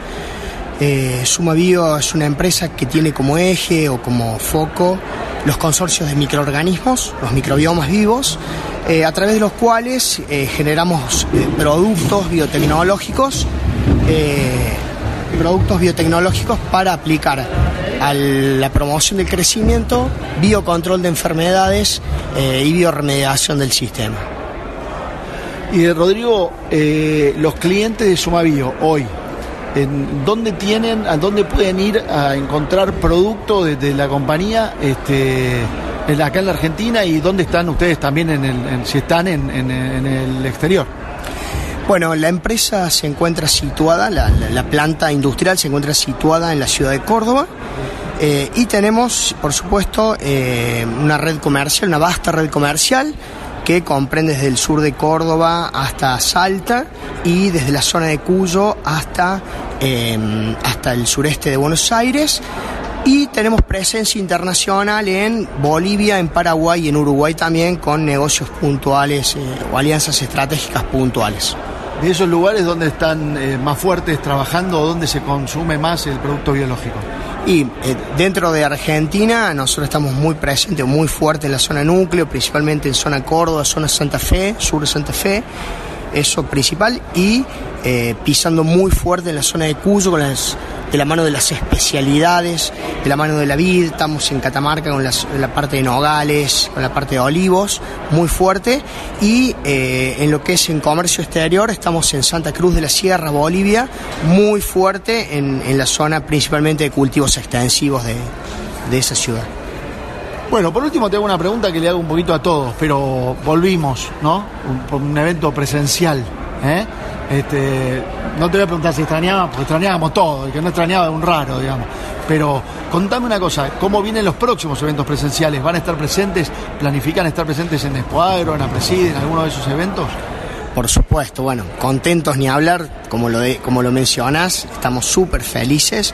Creo que también el- el movimiento también necesita un poco de esto, la gente, los técnicos, los productores, las empresas, necesitamos volver a tener este contacto, este acercamiento con, con- con nuestra gente para poder eh, potenciar esos vínculos de los que siempre hablamos. Y por supuesto que está en cartera de la empresa, eh, la división marketing de la empresa está al top de ese, de ese tipo de eventos. Venimos participando en, en eventos de lo de Apresid siempre, en las expos.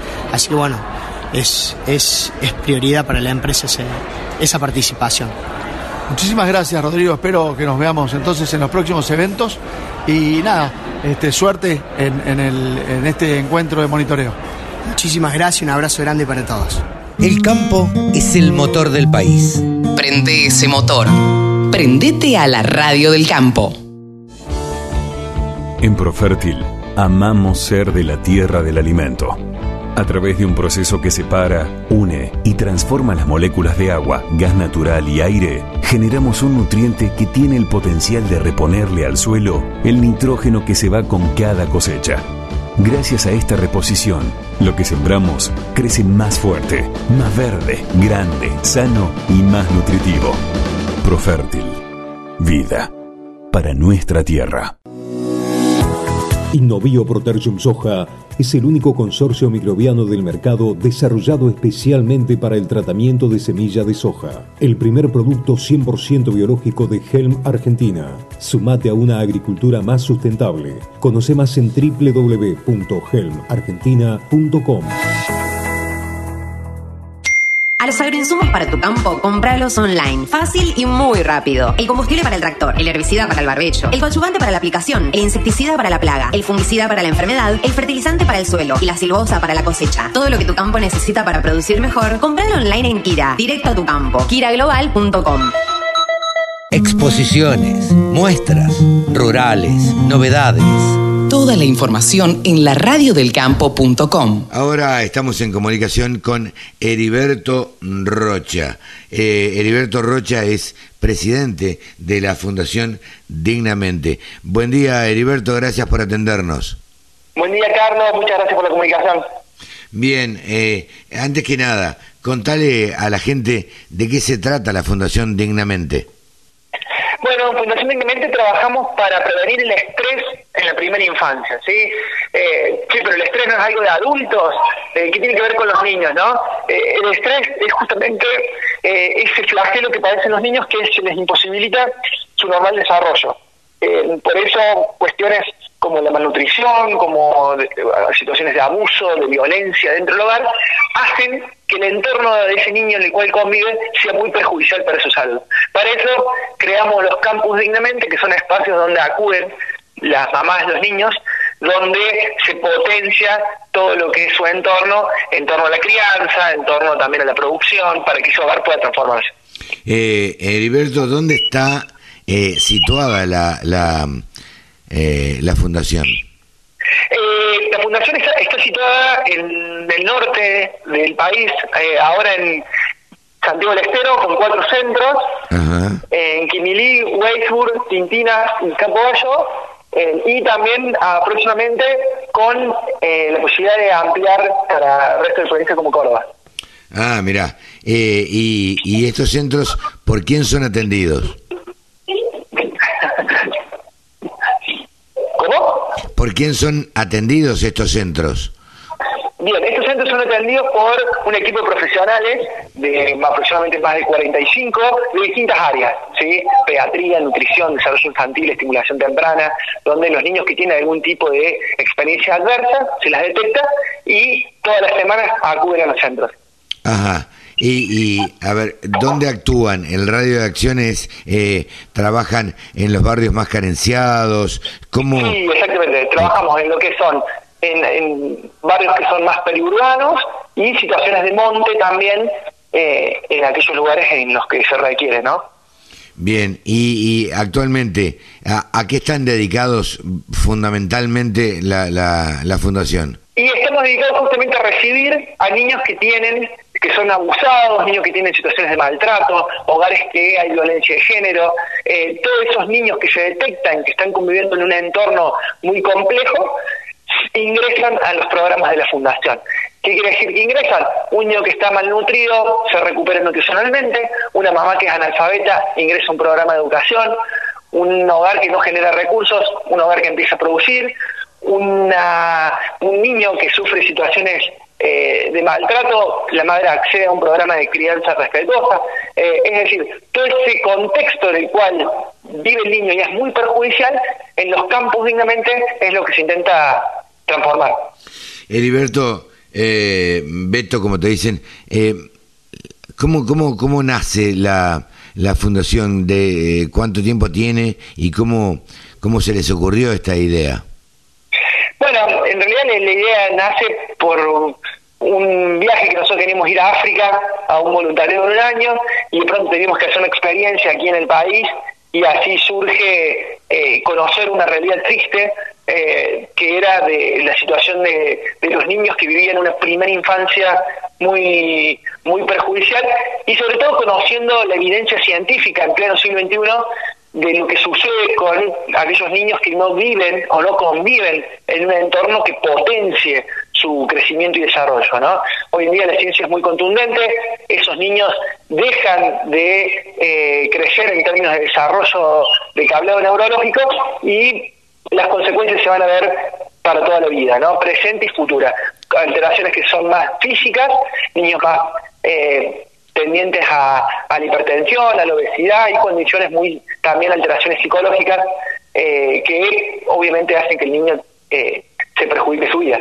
Beto, tengo que preguntarte, ¿pudiste hacer ese viaje a África? No, no, al final no, al final no, porque nos quedamos acá, nos quedamos acá, Carlos. Está bien, está bien. Están cumpliendo el rol social este, que, que evidentemente te mueve, lo estás cumpliendo acá en, en Argentina. Sí, tal cual, tal cual, tal cual, tal cual. Eh, ¿Cuáles son lo, los proyectos? A ver, ¿cómo, ¿cómo uno puede colaborar con la Fundación Dignamente? Bueno, en primer lugar que nos sigan en las redes, en Instagram, Facebook, en Twitter, arroba dignamente ok, en nuestra página web www.dignamente.org eh, y que puedan ver y que puedan sentirse parte, si quieren, eh, que puedan conocer nuestros campus, nuestros espacios donde realmente la primera infancia eh, tiene un mejor contexto. Eh, Beto, ¿están subvencionados por el Estado ustedes? Bueno, nosotros trabajamos con todas las personas de buena voluntad que pueden ser parte de la obra, ¿no? Desde pequeñas personas eh, con aportes de 100 pesos, a empresas con aportes un poco más grandes, eh, nos relacionamos mucho con las instituciones, con la iglesia que nos acompaña con terrenos, eh, órganos de gobierno, cada vez que podemos bajar algún programa en torno a la primera infancia también lo hacemos, eh, trabajamos con los intendentes, che, cómo ver la forma de trabajar juntos, también con el gobierno provincial, sí, trabajamos de toda la manera que más podamos relacionando, vinculando, uniendo, eh, esa es la, la forma que tenemos de trabajar. Bien. Eh, te agradezco eh, muchísimo esta conversación con la Radio del Campo, Beto. Desde ya a disposición para lo que ustedes tengan que comunicar.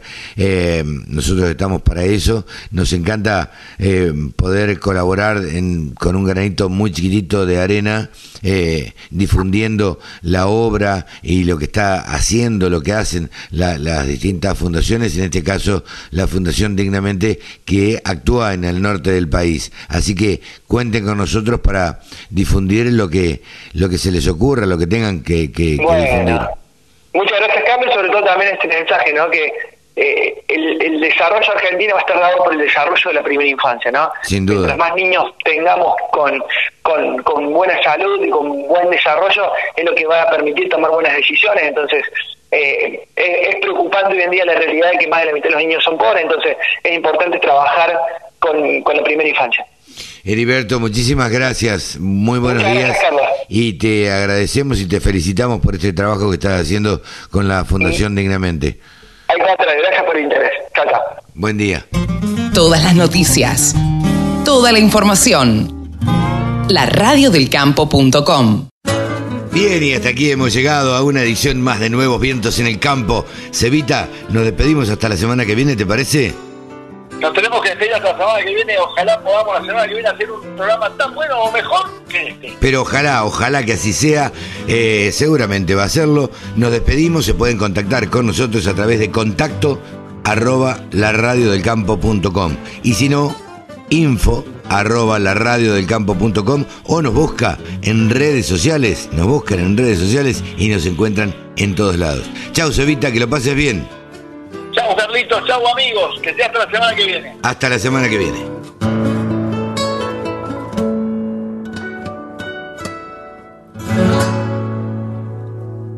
Auspició este programa la Bolsa de Cereales, primera entidad agroindustrial de la Argentina.